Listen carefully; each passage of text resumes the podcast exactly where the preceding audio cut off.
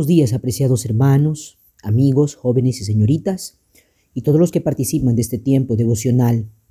Saben, mis apreciados hermanos, se me ha encargado compartir con ustedes el Salmo 98. Y la palabra de Dios nos dice, Cantad a Jehová cántico nuevo, porque ha hecho maravillas. Su diestra lo ha salvado y su santo brazo. Jehová ha hecho notoria su salvación. A vista de las naciones ha descubierto su justicia. Vivimos tiempos muy difíciles en muchas áreas, en muchos aspectos, en muchas en muchos hogares, en muchas iglesias. Pero sabe, lo que queremos ver nosotros como creyentes es que el Señor haga notoria cada día su salvación.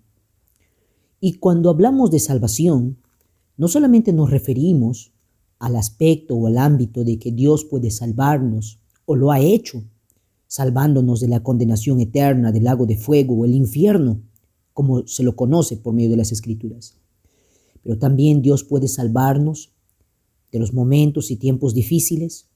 Dios puede salvarnos de las angustias, de los dolores, de las aflicciones, de las enfermedades, de los momentos de crisis económicamente y en muchas áreas más. Dios puede salvarnos.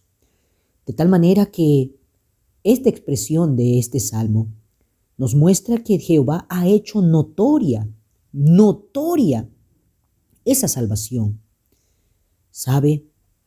La Biblia nos dice muy clara, con mucha claridad, en el Salmo 99, que es el siguiente salmo, que Dios, cuyo trono tiene en el cielo, es un trono de gracia y de misericordia. Si usted, apreciado amigo y hermano, no tiene la costumbre de adorar y alabar a Dios por lo que es, no solo por lo que Él hace, sino por lo que Él es, entonces mejor nos sería que comencemos a acostumbrarnos a otras cosas. ¿Sabe? Es mejor poner a Dios en su trono donde Él realmente está y siempre ha estado gobernando. En este Salmo 98 nos invita a hacer un llamado al ver la notoriedad de la salvación de nuestro Dios, nos hace un llamado a que cantemos a Jehová. Cantemos alegres a Jehová. El versículo 5 dice que cantemos salmos. El versículo 6 dice que aclamemos a Dios. Qué maravillosos verbos. ¿Sabe?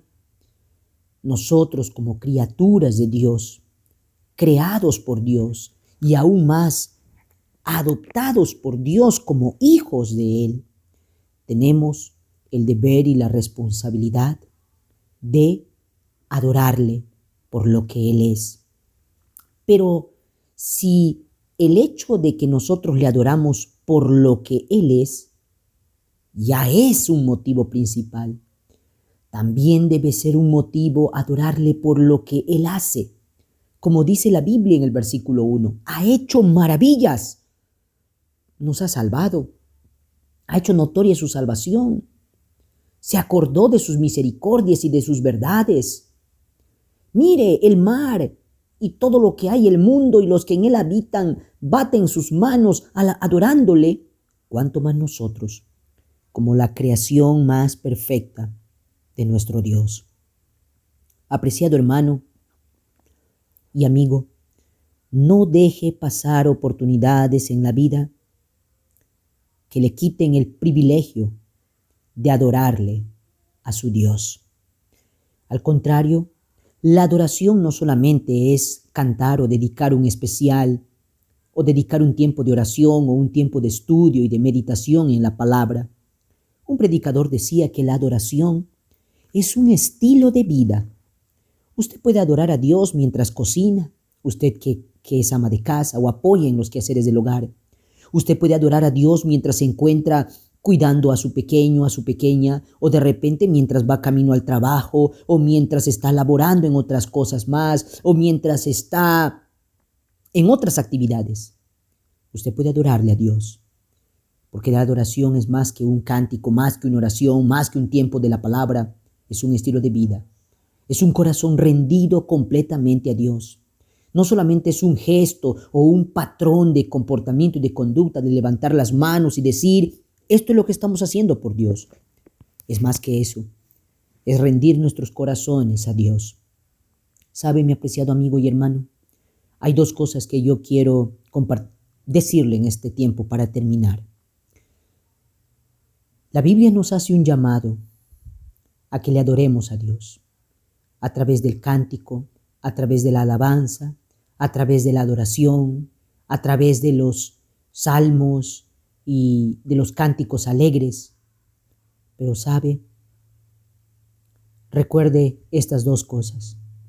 Adórelo por lo que es Dios para usted y adórelo por todo lo que Él en su gracia y en su misericordia ha hecho para usted. Que tenga un buen día y que medite en este tiempo. Amén.